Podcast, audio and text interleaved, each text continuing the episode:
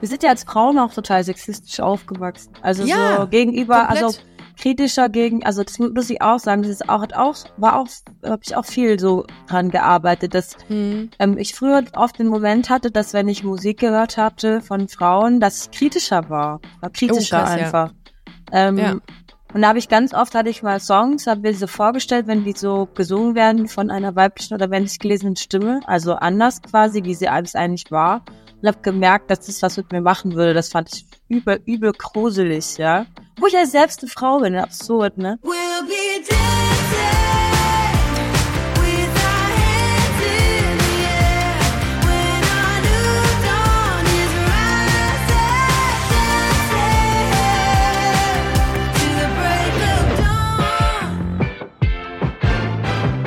Herzlich willkommen, liebe Community. Hier spricht die Person, die nach wie vor den Wandtattoo-Spruch Live, Love, Lesbian in den deutschen Online-Stores vermisst. Für alle, die heute zum ersten Mal mit dabei sind, grüßt euch. Schön, dass ihr da seid. Ich freue mich sehr auf die heutige Folge mit einer Frau, deren Songs ich seinerzeit bei meiner neunstündigen Fahrt in den Skiurlaub gehört habe und bin ein großer Fan ihrer Texte geworden und ihrer Mucke. Sie ist krass selbstironisch. Ihre Musikvideos sind super stylisch und sie hat große Lust, musikalisch rum zu experimentieren. Und ich glaube, also ich bin keine Musikexpertin, ne? aber trotzdem, ich kann zwischen den Zeilen hören. Sagen wir, wie es ist. Darum klingen ihre Songs, glaube ich, irgendwie immer anders. Und genau das finde ich so spannend an ihr. Ich habe viele Parallelen zu ihr und ähm, meiner Arbeit äh, gefunden während meiner Vorbereitung auf die heutige Folge. Ich freue mich sehr, dass sie heute bei Busenfreundin zu Gast ist. Herzlich willkommen, Musikerin und Songwriterin Mine. Hi, wow, was ein Intro. Ich fühle mich total geschmeichelt. Ich muss dazu sagen, vielleicht noch ganz kurz off the record. Nein, nicht off the record, wir zeichnen ja auf. Aber du bist äh, gerade reingekommen in den Call. Du hast, du siehst fantastisch aus. Du siehst äh, wie ein Kunstobjekt. Du wie ein Kunstprojekt, möchte ich fast schon sagen, siehst du aus. Ähm, ich finde, du hast jedes Mal, würde man denken, du bist eine neue Person. Ist das Teil deiner, ist das, ist das Teil deiner Identität? Ist das Teil deiner Rolle, deiner, deines musikalischen Schaffens? Wieso magst du diese Verwandlung so gerne, musikalisch und optisch? Ich würde fast sagen, das ist Teil meiner Identität. Aber also mich ist auch super schwer zu trennen, dieses ähm, Rolle. Ich habe gar nicht so eine Rolle, ehrlich gesagt. Ich habe jetzt nicht so, bin jetzt nicht so eine Bühnenperson, die ähm, die ganz anders ist, wenn sie auf der Bühne ist. Ganz im Gegenteil. Ich bin eigentlich recht ähnlich vor und hinter der äh, Bühne, würde ich behaupten. Und ähm, ja, ich glaube, ich hatte schon immer so einen Hang, äh, mich viel zu verändern und viel, weil mir oft sehr, sehr schnell langweilig wird, wenn ich in den Spiegel gucke. Ich brauche dann irgendwie so den, den Kick und habe auch immer Bock irgendwie an meinen Haaren oder Brillen sind ja auch ein großes Thema Ja. für mich, weil die eben das Gesicht auch so stark verändern. Und ich war sehr experimentierfreudig schon immer gewesen. Ähm, und jetzt kann ich, seit ich in Berlin wohne, kann ich das halt wirklich richtig krass ausleben, weil das ist den Leuten hier scheißegal, wie man rumläuft. Und das gefällt mir sehr, sehr gut. Jetzt hast du auch eine richtig stylische Brille an. Das sehen jetzt vielleicht diejenigen, die den Snippet dann im Nachgang sehen. Das sieht aus wie eine, äh, wie eine, wie eine stylische VR-Brille, also noch stylischer im Grunde. Kannst du irgendwas anderes dadurch sehen, was wir nicht sehen? Also nein, ähm, die Welt ist rosa und glitzert. Sehr gut, hervorragend. Das ist, das ist Musik in den Ohren der HörerInnen von Busenfreundin tatsächlich. Ähm, du bist 1986 in Stuttgart geboren. Korrekt. In Stur Stuttgart. Ich habe eine Freundin, die mir die ganze Zeit äh, was, ähm, was Schwäbisches beibringen will, aber ich, ich finde diesen Dialekt einfach großartig, wenn man, ähm, wenn man den, wenn man den ähm, nachmacht und parodiert. Ähm, und, äh, und hattest nicht so eine ganz einfache Kindheit, habe ich gelesen. Beziehungsweise in der Schule hattest du Mobbing-Erfahrungen machen müssen. Ähm, da habe ich noch gedacht, so, äh, hat das irgendeinen Einfluss auf dein musikalisches Dasein gehabt? Weil ich dachte so, ich kenne das ja von mir. Ich wurde damals auch ein bisschen äh, gemobbt, aber nicht wegen meiner sexuellen Identität, sondern wegen meiner Nase tatsächlich. Wegen deiner Nase? Hä? Ja, die haben Du mich Miss Piggy genannt damals. Schöne Nase, ist da los? Dankeschön. Also ich meine, ganz Ja, davon abgesehen, äh, dass alle Cover in irgendeiner Weise schön sind und ähm, die Nasen gut sind, wie sie sind, wenn sie groß und klein sind. Ähm, Finde ich es absurd, wenn man teilweise ja so normschön aussieht und trotzdem dafür gemobbt wird. Naja, egal, anderes Thema. Ähm, ja, also ja, es hat auf jeden Fall was damit zu tun, äh, dass ich, äh, dass meine meine Jugend, meine Jugend war durch und durch scheiße. Ich sag, sag's mal so gerade raus. Ich hab echt, ich wollte immer weg. Ich wusste einfach, ich muss halt durchhalten. Irgendwann bin ich erwachsen und dann kann ich da raus. Das war das Einzige, was mich, glaube ich, so ein bisschen vor rangetrieben hat. Ich hatte wohl doch auch ein paar äh, Momente, die, die cool waren, so musikalisch auf jeden Fall so in meiner äh, Jugend. Wenn ich jetzt so ans Jugendhaus denke und so, wo ich abgegangen bin. Aber so insgesamt ähm, habe ich mich nicht wohl gefühlt. Und ähm, sicherlich, ich habe da auch viel geschrieben in der Zeit. Und also das habe ich niemandem gezeigt oder so, aber ich hatte immer ein Buch dabei und habe da immer reingeschrieben. Und ähm, ich glaube, durch diese Zeit ist Musikschreiben an sich so ein bisschen mein Safe Space geworden und bis heute auch geblieben, weil mir fällt super schwer, mich Menschen gegenüber zu öffnen. Aber ich kann das eben sehr gut bei Musik und ich glaube, diesen Drang, ähm, den habe ich dadurch irgendwie erst entwickelt. Ja, voll. Ich, ich kann das total nachempfinden, weil so, so Comedy-Kram und so ist dann erst entstanden, als ich gemerkt habe, okay, das ist ein Ventil. Äh, Ich, habe, ich hatte auch kein gutes Standing so in der Schule und dann ähm, habe ich da irgendwie meine, mein, mein Ausdrucksmittel, meine, meine, ja, doch irgendwie kann man das schon so sagen, kann man, habe ich da gefunden in, in der, in dem Lustigsein. Und das war dann auch gleichzeitig irgendwie so eine Mauer. Ich weiß nicht, also hattest du das ähnlich, dass du, ähm, dass es für dich so eine Art, ja, so, so eine Rückzugsmöglichkeit war, auch Musik? Ja, voll. Also Ja, ne? ich habe ähm, die emotionalsten Momente, die ich in meinem Leben verbracht habe, war ich wohl alleine und habe Musik gehört. Also für mich ist das ähm, ganz eng miteinander verbunden.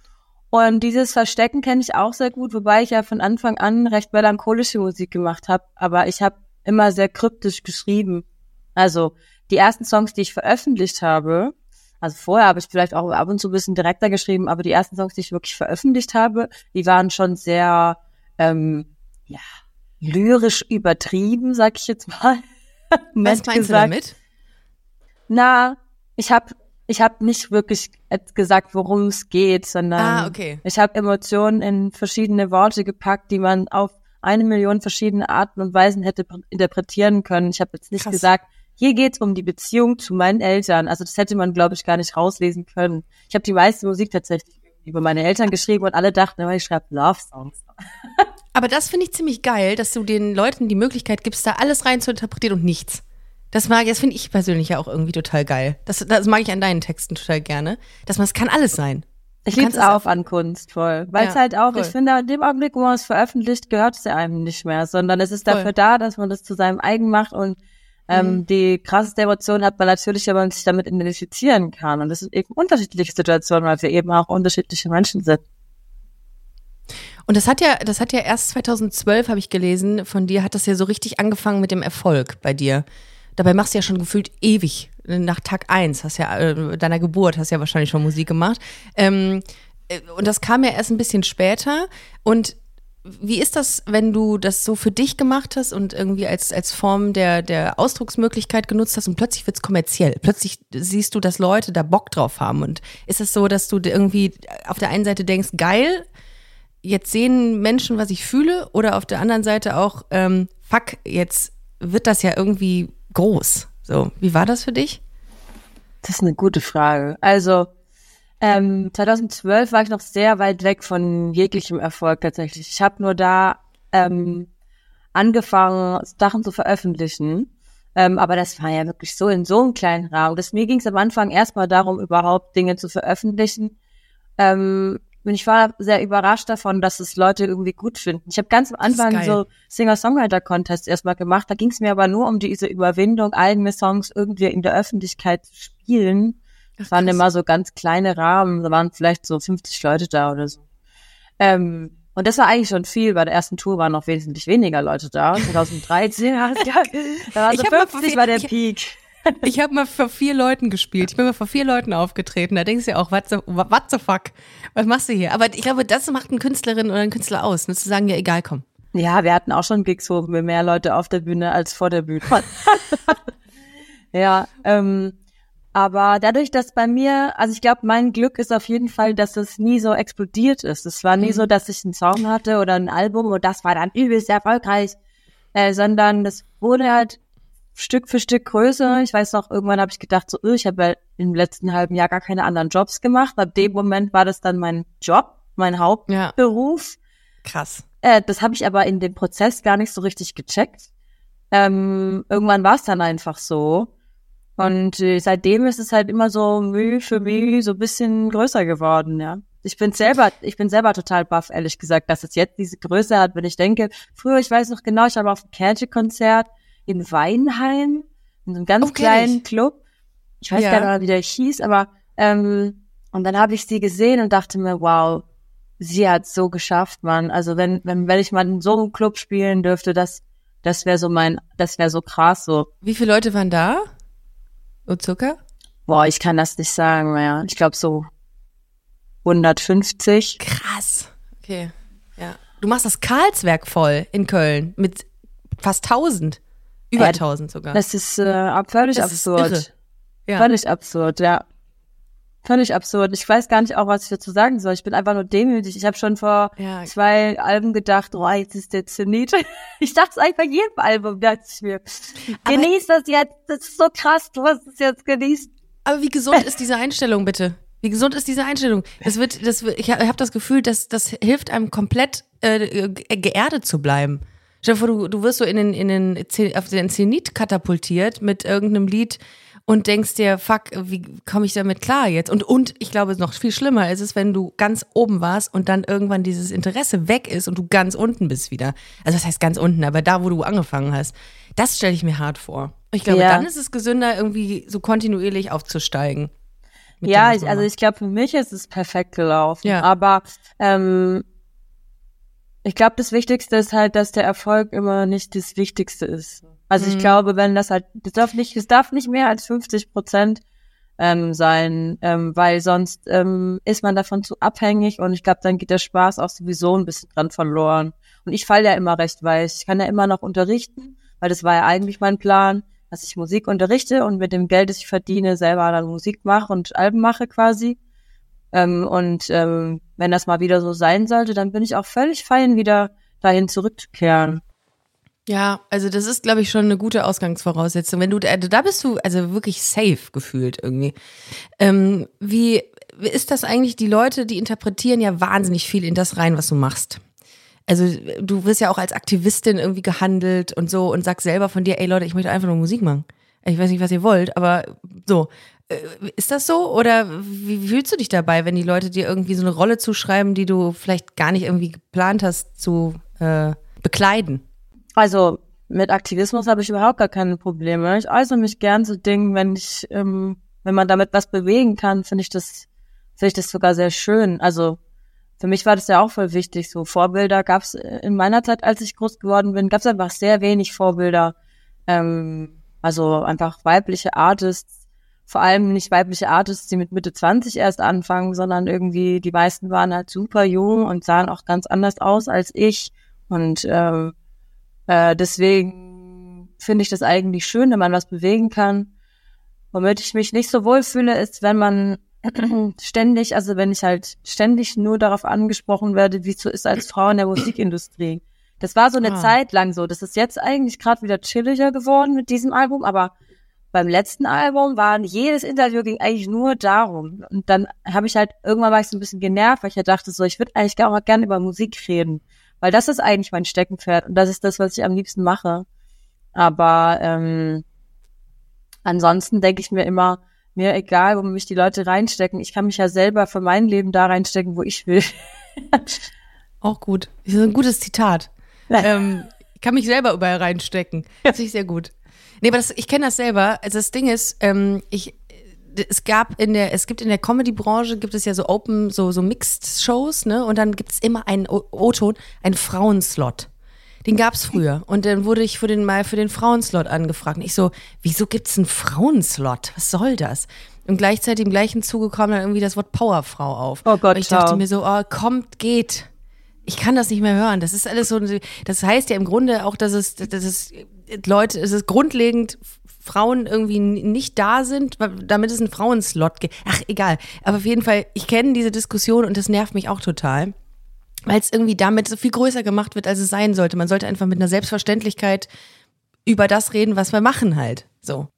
In meiner Vorbereitung bei dir, zu dir, habe ich ein geiles Interview gelesen und gesehen, es war eigentlich auf YouTube, darum kann ich es nicht gelesen haben, ähm, mit einer, mit einer Frau, die gesagt hat, du arbeitest ja immer noch an deinem Selbstbewusstsein. Und das fand ich total spannend, ähm, als ihr darüber gesprochen habt, ähm, weil das irgendwie, ich finde, das, das geht irgendwie total unter, dass man sein Leben lang gefühlt irgendwie an seinem Selbstbewusstsein arbeitet. Warum machst du das und warum ist dir wichtig, auch irgendwie darüber zu reden? Mir ist das nicht wichtig, darüber zu reden. Es ist einfach Fakt. Also ich glaube, äh, zumindest auch in meinem Umkreis kann ich behaupten, dass alle äh, Frauen zumindest, ja, ähm, übelst einfach Selbstzweifel getrieben sind. Sehr, sehr viel, was das Äußere angeht, aber auch die Kompetenzen, ja, ist ja auch jetzt wissenschaftlich erwiesen, ne? Wurde so viel Tests gemacht, wann bewirbt sich eine Frau auf den Job, wann bewirbt sich ein Mann auf den Job. Frauen bewerben sich erst, wenn sie das Gefühl haben, sie können irgendwie gefühlt 90 Prozent der Inhalte schon erfüllen, bevor sie den Job überhaupt beginnen. Männer, bei Männern sind es 30 Prozent oder ich glaube 70, 30 war es auf jeden Fall ein, ein, ein wahnsinniger Unterschied. Ähm, und dieses ähm, sich trauen, etwas zu machen, einfach so zu machen, ohne dass man sicher ist, dass man das auch liefern kann und gleichzeitig halt auch vor allem mit dem eigenen Körper irgendwie so Frieden zu schließen. Ey, ich hatte einen Moment in meinem Leben, da hat mich das so eingenommen, dieser Selbsthass. Ja, und dieses äh, überhaupt nicht okay sein mit sich selber, dass man sich gar nicht vorstellen könnte, wie soll das überhaupt weitergehen? Also, wie soll ich denn überhaupt mit mir selbst irgendwann okay sein? Ähm, weil, weil ich so ähm, mit meinem Körper im, im, im Unreinen war. Und das ist ja also völlig absurd, wie, wie wichtig das ist, wenn man ein- einen so toll funktionierenden Körper hat, dass das überhaupt so viel Raum einnimmt. Jetzt so im Nachhinein finde ich das absurd. Und ich muss sagen, ich habe viel Therapie gemacht, aber trotzdem hätte ich nie gedacht, dass ich mal so okay sein kann mit mir selbst. Es hat Jahre gedauert, aber das jetzt. Und deswegen möchte ich eigentlich auch ähm, also weil ja viele schämen sich ja auch dafür, dass sie nicht okay sind mit sich selbst. Das muss man auch sagen. Ne? Das auszusprechen ist ja auch schwierig einfach. Weil man möchte ja nach außen hin immer selbstbewusst Voll. sein. Weil es ja cool ist und man wird auch mehr Ja. geliebt und man, Leute hängen lieber mit dir rum, wenn du selbstbewusst bist. Ja. Das heißt, du musst dich ja auch erstmal so trauen zu sagen, so, hey, ich fühle mich gar nicht gut mit mir selber. Ähm, aber auch zu sagen, hey, man kann das auch lernen. Das ist halt verhaltenstherapeutische lange, langwierige Arbeit und anstrengend, aber it is possible. Und das ist irgendwie eine schöne Erkenntnis, finde ich. Voll. Ich glaube, wir sind ja ein Jahrgang, ne? Und jetzt fiel mir gerade ein, als du das gesagt hast, wie krass ich auch mit so Sachen aufgewachsen bin, wie so Diäten in Magazinen. Mhm. Ich weiß noch, meine Mutter, ähm, die hat mir manchmal so die Brigitte dahingelegt und gesagt, komm, wir machen mal zusammen die Kohlsuppendiät.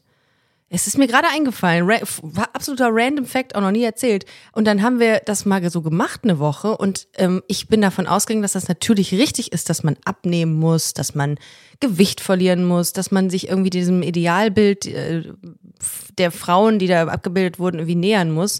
Und das ist, äh, das hat sich noch so lange verfestigt in mir, dass man natürlich echt lange braucht, um diese diese ganzen Normen zu brechen. Also um dahinter äh, zu gucken und zu gucken, es gibt ja nicht nur ein Bienen, also wir sind ja auch in diesem binären System aufgewachsen, dass Ja. es da noch viel mehr gibt. Ja. Und das ist so schwer, da rauszukommen irgendwie. Komplett. Das habe ich nämlich von dir auch gelesen, dass du sehr, sehr traditionell aufgewachsen bist, jetzt stereotypische Lebensweisen hattest. Dein Vater ist arbeiten gegangen, glaube ich, deine Mutter ähm, war zu Hause, meine ich. Ähm, Durfte nicht mehr arbeiten gehen. durfte Sprechen wir, sprechen wir aus, wie es ist. Absolut, klar, durfte nicht mehr arbeiten gehen. Ähm, und das ist ja, und da, und du bist ja komplett anders jetzt. Also du, du brichst ja jegliche Norm. Und das finde ich so geil. Wie war der Prozess, bis du da hingekommen bist? Boah, hm, naja, ich wusste, glaube ich, schon ziemlich früh, dass ich das auf jeden Fall nicht will. Also ich Ja. wusste, glaube ich, gar nicht, was ich will, aber ich wusste immer, was ich nicht will. Ich wusste immer, ich will nicht von morgens bis abends mit einer Arbeit verbringen, die mir keinen Spaß macht. Weil das habe ich, ich habe sehr früh angefangen zu arbeiten, mit 13. Und ich habe immer viel gearbeitet so. Und ähm, Was hast du gemacht? Boah, ich habe alles, Alles. gemacht. Also ich habe Okay. von von von ich habe auch ich habe geputzt, ich habe in einer Metallfirma Schlosskästen zusammengeschweißt, ich habe ähm, Alter. Ähm, im, ich habe Süßigkeiten und Eis verkauft im Freibad, ich habe im Callcenter gearbeitet, ich habe gekellnert, ich habe wirklich alles, fast alles mal so ähm, gemacht. Ähm, war auf jeden Fall cool ähm, zu wissen, wie es halt auch irgendwie ist für mich so. Ähm, aber ich wusste auf jeden Fall, Geld wird für mich nie so wichtig sein können, dass ich dafür so viel Zeit aufgebe. Da hatte ich gar keinen Bock drauf. Und ähm, ja, manche Sachen waren auch ein Prozess. Also so, ich habe schon früher gedacht, irgendwann heirate ich und dann kriege ich Kinder und so. Dann habe ich diese Familie. Aber das hatte ich irgendwann mal den Moment, wo ich dachte, auf keinen Fall will ich Kinder haben, Alter. Ist, ja- meine Psyche ist dafür gar nicht in der Lage. Also so, das ist ja auch alles immer so ein Prozess auf jeden Fall. Hm. Ich glaube auch viele Umfeld. Also irgendwie, als ich nach Köln gezogen bin und so und die Leute, die, die einem dann irgendwie so quasi das Gefühl geben, wo kommst du denn her eigentlich? Jetzt chill mal und äh, geh mal, denk mal einen Schritt weiter. Die haben mir auch echt geholfen. So. Also das Umfeld ist, glaube ich, dahingehend echt, echt wichtig. Also, das ist, ja. Naja, aber trotzdem finde ich das immer total krass, wie äh, auch bei queeren Menschen ist das ja so, dass ganz oft queere Menschen homophobe Tendenzen haben. Auch ich hatte das. Ich hatte auch, weil meine Eltern halt auch sehr traditionell irgendwie sind und konservativ, hatte ich teilweise auch was gegen schwule Männer.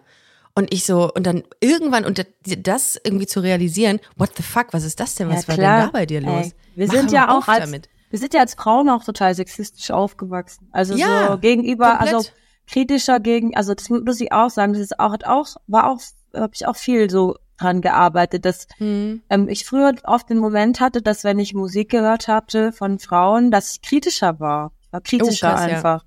Ähm, Ja. Und da habe ich ganz oft, hatte ich mal Songs, habe mir die so vorgestellt, wenn die so gesungen werden von einer weiblichen oder männlich gelesenen Stimme, also anders quasi, wie sie alles eigentlich war. Und habe gemerkt, dass das was mit mir machen würde. Das fand ich übel, übel gruselig, ja. Wo ich ja selbst eine Frau bin, absurd, ne? Aber ähm, ja, das ist eben, das ist eben das. Wir sind halt in dieser Gesellschaft groß geworden und ähm, müssen auch eigene ähm, Denkmuster erkennen und entweder kann man da sagen, ist mir egal, oder man übernimmt halt Verantwortung. Aber so oder so trägt man damit einen Teil wieder zur Gesellschaft bei. Absolut. Also das ist schon, das ist, ich glaube auch einfach diese, diese, äh, diese Reflexion an den Tag zu legen und das mal so rückblickend zu betrachten und auch einzugestehen, dass man da Fehler gemacht hat oder das nicht so, oder was heißt Fehler, aber dass es halt so war Doch, und dass Fehler. man sich weiter, Toll. ja, dass man sich weiterentwickelt hat, das finde ich eigentlich auch schon sehr geil. Ja. Und äh, ich habe mir eigentlich ein, ein Zitat von dir aufgeschrieben, was hier nicht mehr in meinen Unterlagen ist. Das fand ich nämlich ziemlich cool, nur weil irgendwas ähm, Du hast mal geschrieben, rassistisches, homophobes Kulturgut hat keine Daseinsberechtigung, nur weil es alt ist. Nur weil man früher noch falscher gedacht hat, ist es nicht weniger scheiße. Das habe ich total gefühlt. Dann dachte ich auch so, es gibt so viel, ähm, ja, es gibt so viel, so viel Scheiße, die in der Vergangenheit irgendwie richtig war, die irgendwie heute noch den Anspruch erhebt, dass es immer noch richtig ist. Und das stimmt ja nicht. So, Ja. und das fand ich richtig gut. Ja, oder halt noch schlimmer, halt auch zu sagen, ich habe, wie oft habe ich den Satz gehört, das hat man halt früher so gemacht. So, ja, aber deswegen ist es ja nicht richtig, mein Gott. Ja. Ich meine ganz Ja. ehrlich, ich habe früher so Ja. viel Sachen gemacht, für die ich mich so absurd krass schäme. Ich habe auch das Wort schwul als Schimpfwort benutzt, Mann. Das ist ich Hab ich auch. Ich finde das so unangenehm und ähm, aber äh, ich habe das natürlich habe ich das deswegen gemacht, weil weil ich halt in diesem Rahmen aufgewachsen bin, aber das war damals schon falsch. Ich habe es nur nicht Ja, ja, gerafft klar. und habe mich ich einfach auch. Äh, homophob äh, verhalten durch meine Sprache, die ich die ich benutzt habe. Ja, aber ich finde das so geil, dass man das so klar sagen kann. Das ist auch ähm, etwas, was ich an dir so cool finde. Das habe ich in meinen, ähm, meiner Vorbereitung so gemerkt. Du gehst halt super offen mit Dingen um, mit, mit auch Fehlverhalten oder Fehlern um. Und ich finde, das tut so gut, wenn man das so sieht, dass du irgendwie sagst, ja, war kacke, aber ist jetzt so. Also du bist sehr klar und sehr ungefiltert. Das finde ich sehr, sehr cool. Ja, aber weil ich ja auch, also ich meine, ich denke mir auch ganz oft, denke ich mir, wenn ich irgendwie so, gerade wenn ich so aktivistische Sachen sage, dann weiß ich, dass ich früher genau das Gegenteil gemacht habe manchmal. Und dann weiß ich ja auch, es gibt ja auch Leute, die kannten mich in dieser Zeit. Und ich denke, es ist auch voll wichtig, selbst das irgendwie einzugestehen und nicht nach außen hin zu zeigen, hey, ich war schon immer voll woke und wusste schon immer Bescheid. Stimmt halt überhaupt gar nicht, ja. Und ich will auch, ich will auch Leuten, die, die wissen, wie ich früher auch teilweise gehandelt oder ges- auf Sprache benutzt habe, diese Fläche überhaupt nicht geben, zu, zu sagen, ja, was will sie denn überhaupt? Die hat früher doch genau das Gleiche gemacht. Ja, hab ich auch, ja. Schäme ich mich auch für, aber ich versuche halt dran zu arbeiten. Aber deswegen muss man, finde ich, halt auch immer an sich arbeiten. Also es gibt Ja, keinen voll. Moment, glaube ich. Ich glaube auch, ich bin noch lange noch nicht angekommen. Es wird so viele Sachen gibt es noch. An denen, wo ich, wo ich einfach auch ähm, noch nicht vielleicht merke oder schon merke, dass mich in irgendeiner Weise Hey, I'm Ryan Reynolds. At Mint Mobile, we like to do the opposite of what Big Wireless does. They charge you a lot, we charge you a little. So naturally, when they announced they'd be raising their prices due to inflation, we decided to deflate our prices due to not hating you. That's right. We're cutting the price of Mint Unlimited from $30 a month to just $15 a month. Give it a try at mintmobile.com slash switch. $45 upfront for three months plus taxes and fees. Promo rate for new customers for limited time. Unlimited more than 40 gigabytes per month. Slows. Full terms at mintmobile.com. aber nicht cool verhalte und hoffe, dass ich es in meinem Leben noch irgendwie hinbekomme, das zu ändern. Ich habe da auch irgendwie mega Bock drauf. Also ich sehe dem auch ganzen, dem Ganzen auch positiv ent, entgegen, weil ich immer denke, vielleicht mache ich ja jetzt irgendwas, was ich in zehn Jahren super unangenehm finde und das aber dann reflektiere. Und ich glaube, so, solange man offen ist und offen auch für Kritik und irgendwie äh, offen ist dafür, an sich zu arbeiten, wird's halt nicht so schlimm. Also dann kann es eigentlich nur okay werden. Ja, und der Charakter ist ja auch sowieso dynamisch. Das heißt, wir verändern uns, ob wir das wollen oder nicht. Und wir haben entweder die Möglichkeit dazu, selbst aktiv beizutragen oder wir lassen uns passiv von außen verändern. Alle sieben Jahre verändert sich auch der Körper, habe ich letztens nochmal gelesen. Ah. Und seit sieben Jahren habe ich irgendwas am Nacken. Also ich hoffe, dass das jetzt in, dass das jetzt im achten Jahr irgendwann weggeht, ehrlich gesagt. Hast du so Zimperlein? So mit 36, 36, ne? 38. Acht, was? So siehst du gar nicht aus. Das macht das Ähm, Schild.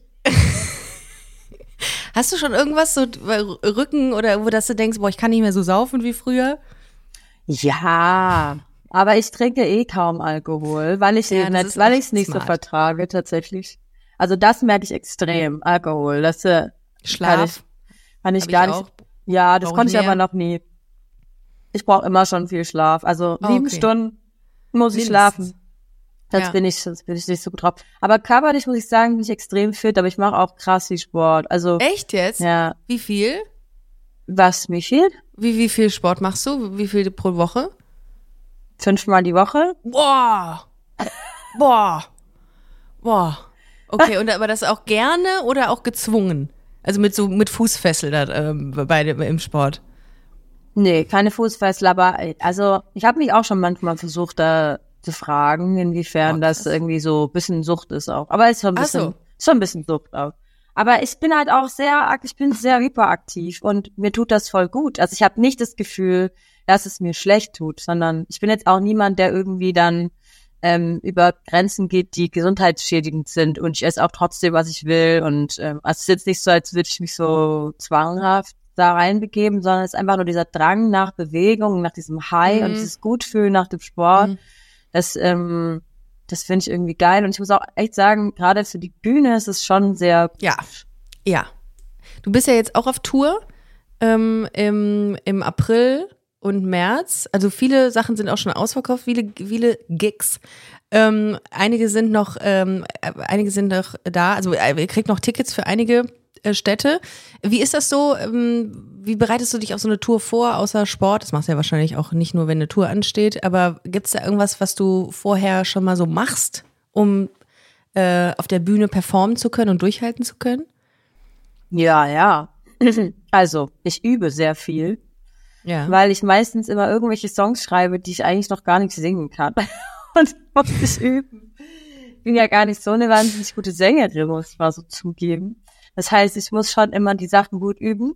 Und ähm, ich bin auch MD, also äh, Music Director für die Band. Das heißt, ich schreibe momentan alle Arrangements, ähm, setze mich dann mit der Band auseinander, wer spielt was. Ähm, wir haben am Montag das erste Meeting, jetzt habe ich fast alle Noten fertig geschrieben und dann reden wir darüber, wer was wie ähm, spielt. Und Wow. dann mache ich die Setlist, die aber meistens ähm, Fronim, die Bassistin, mit der ich schon super lange arbeite, die kann das besser als ich. Ich schicke dann immer eine Setlist und sie dann immer so, danke für deinen Vorschlag. und sie, sie macht das dann noch besser. Ähm, sie hat wirklich ein sehr Ich habe mal was dafür. angepasst. Ja, Ich habe mal was genau. angepasst und es ist alles rot. Ja, genau. Okay. Ja. Da war schon schön, viel Schönes bei mir, aber Korrekt. Das ich auch. Ja. ja. Nee, aber da bin ich auch sehr dankbar, weil ich hasse das auch Ja. sehr und sie macht das wirklich sehr gut. Ja, und dann sind wir gerade natürlich in den Vorbereitungen fürs Bühnenbild und für die Licht, äh, für die Licht, äh, für den Lichtaufbau. Ja, ich mache das nicht. ich habe eine Idee und eine Vorstellung meistens und arbeite das dann mit dem Fussel, Flo Kuster, der Typ, mit dem ich schon seit 15 Jahren arbeite, zusammen aus und dann wird gebaut. Oh, das ist schon geil. Wie, wie läuft so ein Kreativprozess eigentlich bei dir ab? Also bei mir ist es zum Beispiel so, ich habe eine Idee für eine Line und dann entsteht da alles andere drunter. Aber wie geht das bei, wie, wie fängt das an? So, wenn du einen Song hast, Baum zum Beispiel, wie muss ich mir vorstellen, wie, wie geht das los in deinem Kopf? Kann ich so pauschal nicht sagen, ist immer unterschiedlich. Also ähm, kommt wirklich drauf an. Also entweder habe ich eine eine Sound-Idee, also ich höre dann irgendeinen Ah. Song und denke mir, in diesem Sound einen Song würde ich gerne machen, aber da habe ich noch gar nichts. Also noch kein Text, kein nix. Und dann fange ich am Laptop an. Oder ich habe eine Textidee, eine inhaltliche Textidee und ähm, schreibe dann zu diesem Thema. Aber ich kann auch, manchmal habe ich auch einfach nur eine Beat-Idee, mache einen Beat und dann ähm, gucke ich in meinen Text äh, aufschreiben, sagt man das so? Ah. Und schau dann, was ich da so drin hab und dann habe ich manchmal auch nur so, ich schreibe mir auch oft so Wortspiele einfach nur auf oder Och, Sachen, geil. die ich so, zum Beispiel das bei, ich hatte beim letzten Album einen Song, der heißt Nichts umsonst und da hatte ich nur Nichts umsonst, alles kostet Zeit, weil ich einfach diese Zeit, das fand ich so Oh, geil. das ist schon geil. Und ja. oder und bei einmal hatte ich auch zum Beispiel die Situation, da wollte ich gerade einfach ein Art produzieren, so ein Arpeggiator, und dann habe ich so durchgeskippt und habe geguckt und plötzlich habe ich einen gefunden, der gar nicht zu dem Song gepasst hat, aber der klang so nice. Dann wusste ich direkt, dass ich ich wusste schon genau, wie der Song am Ende klingt. Was, was ist ein Arpeggiator? Ähm, das ist ein, ähm, also wenn man quasi Akkorde drückt, dann werden die Ja. vom Arpeggiator aufgebrochen Ah, und dann spielt er einzelne Töne, die zu dem Akkord zugehören, in einer gewissen Geschwindigkeit, die man einstellen kann, entweder von unten nach oben, von oben nach unten oder so random alles durcheinander. Okay.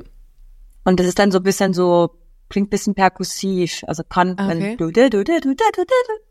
Ah, geil. Ähm, und ich liebe Apache, ich arbeite super viel mit Apache dann. Ja. Du und arbeitest da, auch mit Dudelsäcken.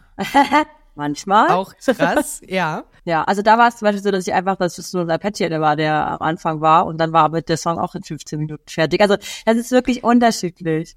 Und es gibt auch mal Zeiten, wo es, ähm, wo ein Song vielleicht irgendwie echt Jahre braucht bei dir? Nee. Nee?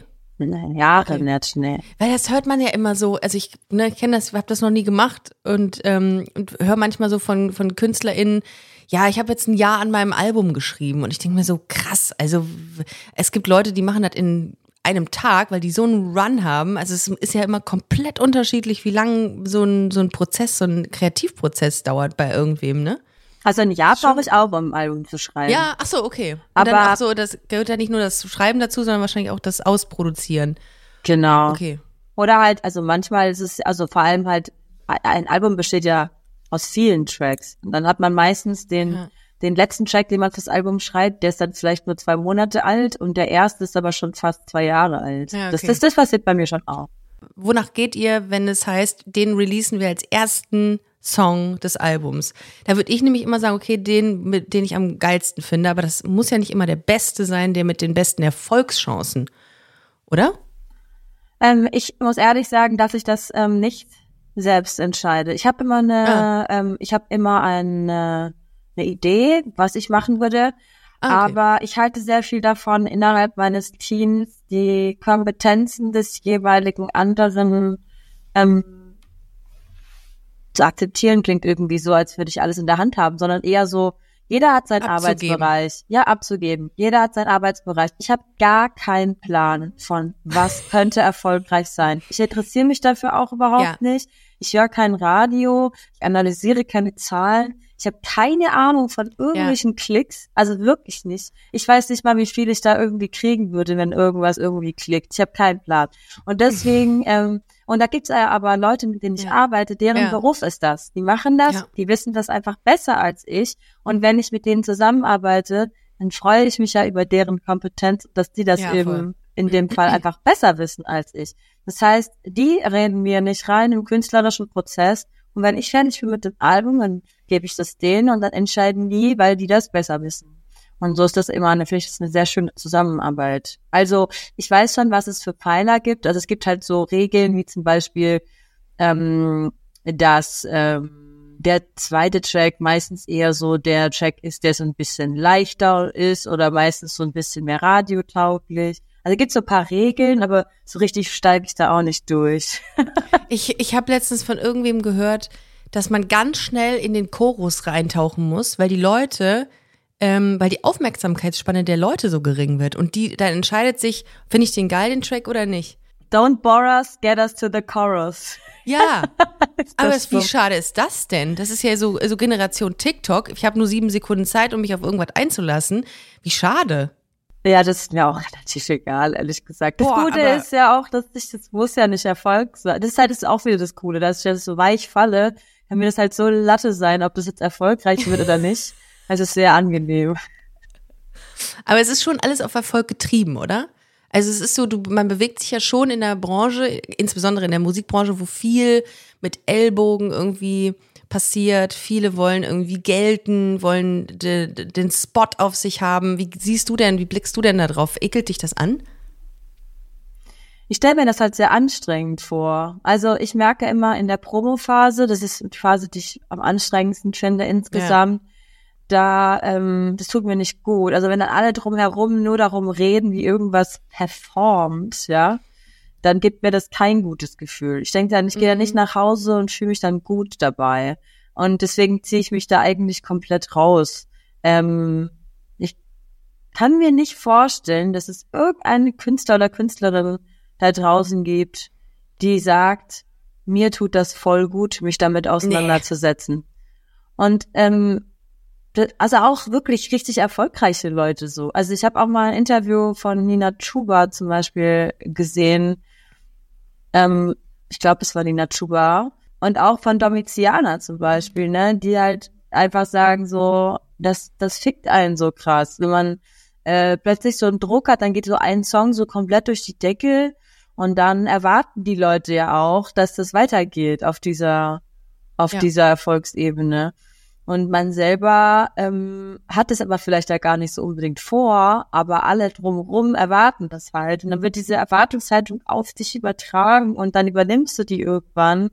Und das, das ist kein gutes Gefühl. So, und das ist ja eigentlich voll krass, wenn man denkt so, man guckt so Nina Chuba oder Medizianer und denkt sich so, boah, die haben halt genau das, was alle wollen. Aber die Frage ist ja nicht, hast du das, was du immer wolltest, sondern fühlst du dich damit gut? Also wie fühlt sich das denn an? Wenn du dich damit scheiße fühlst, dann ist das ja nicht zu beneiden. Denke ich mir dann auch manchmal. Deswegen glaube ich, es ist eher gut, wenn man sich versucht, davon ein bisschen fernzuhalten. Voll. Und ich glaube auch, dass das so den Kreativprozess mega beeinflusst, wenn du ähm, dich damit beschäftigst. Wenn Ja. du unter dieser Voraussetzung kreativ sein willst, kannst du das halt nicht.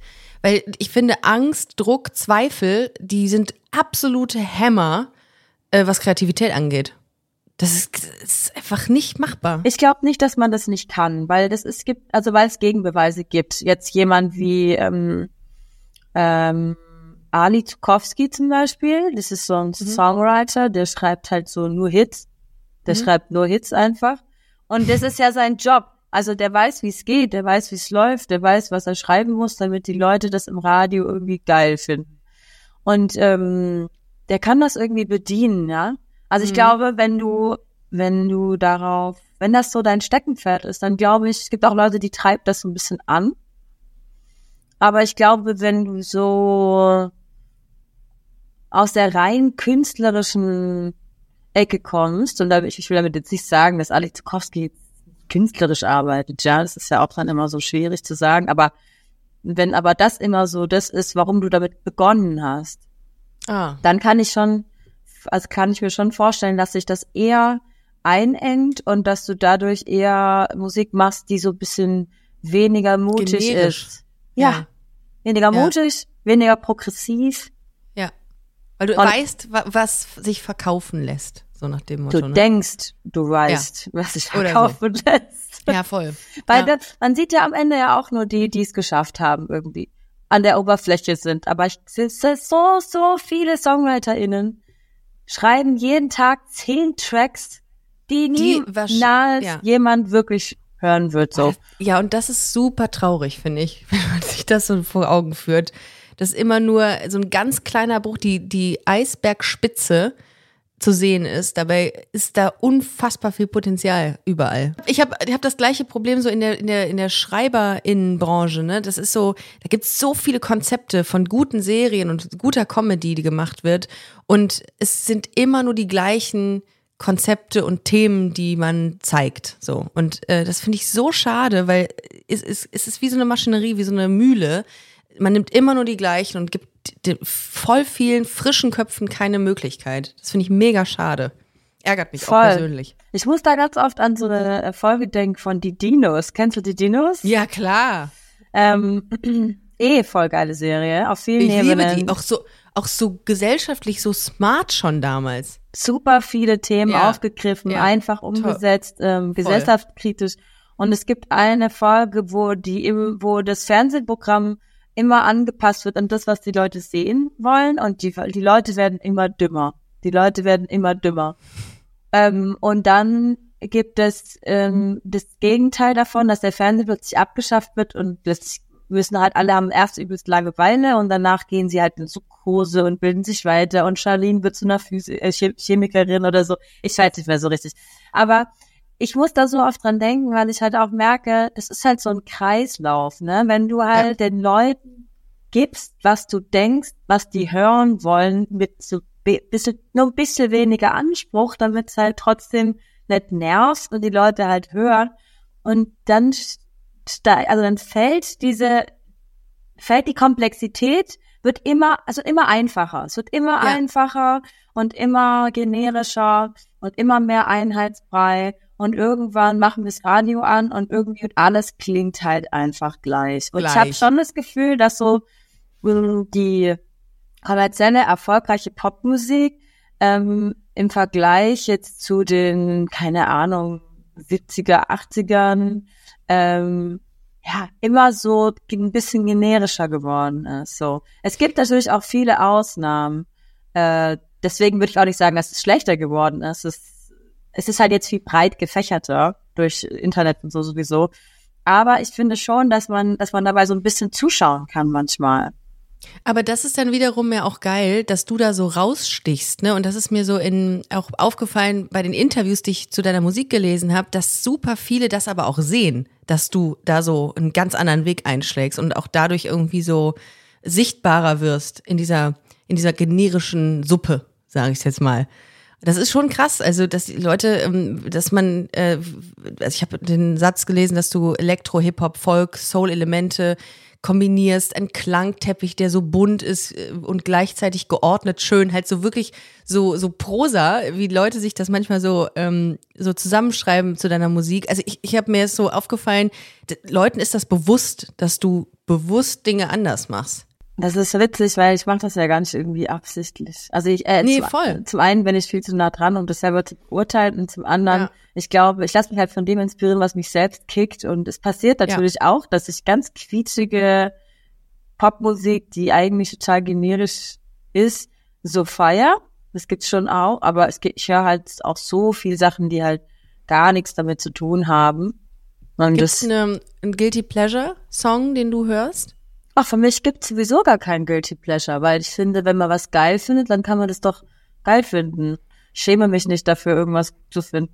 Ich würde mich jetzt nur schämen, ähm, was gut zu finden, wenn ich irgendwie weiß, okay, das ist jetzt aber verletzend für, für Menschen. Also da gibt's tatsächlich ein paar Sachen. Also zum Beispiel, ich, ich mag KIZ sehr gerne, aber es ist für mich schwierig, auch damit so umzugehen, vor allem mit dem letzten Album, weil da halt auch wieder, obwohl es davor nicht so war, nee, nicht bei dem letzten, sondern dem davor, ähm, wieder so Begriffe be benutzt worden sind, wo ich dachte so, ach man, warum? Ja. Es macht mich traurig dann irgendwie ein bisschen, aber ich feiere die Musik halt eigentlich, sowas gibt's halt. Das finde ich ist ein Guilty Pleasure für mich. Aber ich schäme mich nicht, Popmusik zu hören, die sehr einfach gestrickt ist. Warum sollte ich das? Warst du mal Britney-Fan oder fandst du, wie findest du Musik von Britney Spears? Habe ich sehr Das ist gefeiert, der ja. Inbegriff von, der Inbegriff von Pop eigentlich, ne? Ja, War ich großer mein- Fan früher. Ey, ich auch, klar. Ich hab, ich war auch ganz großer Fan von Stripped, von dem Album Stripped von Christina Aguilera. Also ich war immer, ich war tatsächlich ganz am Anfang war ich auch voll auf Britney und dann bin ich aber eher Christina Aguilera Fan gewesen, ich sagen. Ich fand das so mutig, fand das so mutig. Und Die war Pink, immer ein bisschen anders. Oh, Pink, ja. ja, also Misunderstood, das Album von, von Pink, was auch Linda Perry mitgeschrieben hat, Ja. ist einfach großartig. Four Non-Blondes. Ja. Auch großartig. Wie, wie stehst du zu Boybands? Auch gut. Westlife. Nee, das A1 nicht. heißen die, wie heißen die? Take- Westlife, A Take That Take fand That. ich geil. Ja. Und Backstreet Boys finde ich auch mega geil. Ich war immer Team in Sync, aber ich war immer alleine damit. Mag ich beides aber. Ja. Geile Songs auch, ne, die immer noch, und das ist einer der wenigen Dinge, die ich mir merken kann, sind die Songtexte aus den 2000ern, die immer noch präsent sind bei mir im Kopf. Ich kann die mitsingen auf irgendwelchen Partys. Wirklich ähm, alarmierend, würde ich es fast bezeichnen. Wieso findest du das alarmierend? Ja, weil ich nichts, mir nichts anderes merken kann. Ich kann mir noch nicht mal mein, meine Telefonnummer, weiß ich nicht. Meine PIN-Codes sind regelmäßig weg, aber die Songs von NSYNC, die sind da, vom kompletten Album. Aber ich glaube, das war Weird. auch eine Zeit, wo man das Hirn noch anders verwenden Ja. musste. Ich habe letztens ähm, irgendwo gehört oder gelesen, dass das Hirn inzwischen anders gelernt hat zu denken und man inzwischen, das, man nennt es Google-Hören, weil man inzwischen, Oh. wenn man wenn man was vergessen hat, dann versucht man sich nicht daran zu erinnern, sondern man überlegt, wie könnte ich das jetzt googeln? Das könnte ein neuer Song von Mine sein, Google-Hirn. Finde ich sehe es schon. Ich höre es schon. Ich mache keine Werbung für Google, sorry. Okay, stimmt. Nestle-Hirn. Okay. Äh, ja, aber äh, übrigens äh, an dieser Stelle ein kleiner ähm, Feedback. Romcom ist mein absoluter äh, Lieblingssong. Ich liebe Romcom. Ich weiß, ich, es hat, er hat mich einfach. Also das hat mich, äh, den höre ich leider jetzt schon in Dauerschleife den ganzen Tag. Ich glaube, wird hier auch aus meiner Wohnung irgendwann geschmissen, wenn der noch einmal läuft. Naja, ähm, Mine, es hat mir echt viel Spaß gemacht, mit dir zu sprechen heute. Richtig geile Gedanken und Haltungen hast du, die äh, zu Recht äh, alle irgendwie feiern. Ich habe dir das im Off schon gesagt, dass äh, ich gestern in meinem Freundeskreis gesagt habe, ich ähm, werde mit dir heute eine Folge aufzeichnen und alle waren außer sich, weil die sich so toll fanden, weil die dich so toll fanden und äh, finden. Und äh, ja, zu Recht. Jetzt weiß ich auch warum. Also ähm, Du bist auf Tour für all diejenigen, die jetzt sagen, oh, da möchte ich auf jeden Fall mal hin und mir mich selber äh, mal überzeugen von Mines Musik. Also du bist äh, unter anderem in Hannover, du bist in Leipzig, äh, du bist in Kiel und äh, weitere Termine gibt's überall. Ich gehe mal davon aus, äh, Eventim und Co. Oder bist du da? Ähm, ja, aber ich würde euch empfehlen, bei Love Your Artist eure Tickets zu holen, So, wenn ich das sehr gut. anmerken darf. Ähm, und genau, und ähm, wenn ihr Bock habt, mehr über Mine auf Social Media zu erfahren, Mine Musik. Mine.musik. Minemusik.de, genau. Ah, so, minemusik.de. Ähm, in diesem Sinne, vielen, vielen Dank für das Gespräch. Alles Vielen, Gute. vielen und Dank ich für ich die komme rum übrigens. Geil. Ich möchte rumkommen. Sag Bescheid, ich schreibe dich auf die Gästeliste. Ich freue mich sehr. Ich komme in Köln, komme ich rum, das lasse ich mir nicht entgehen. Ihr Lieben, bleibt gesund. Wir hören uns nächste Woche. Äh, denkt dran, äh, liebt euch. Love is love. Bis demnächst. Tschüss. Tschüssi. Das war Busenfreundin. Wenn ihr weitere Informationen wollt, dann slidet uns smooth in die DMs auf Instagram busenfreundin-podcast oder besucht unsere Webseite www.busen-freundin.de.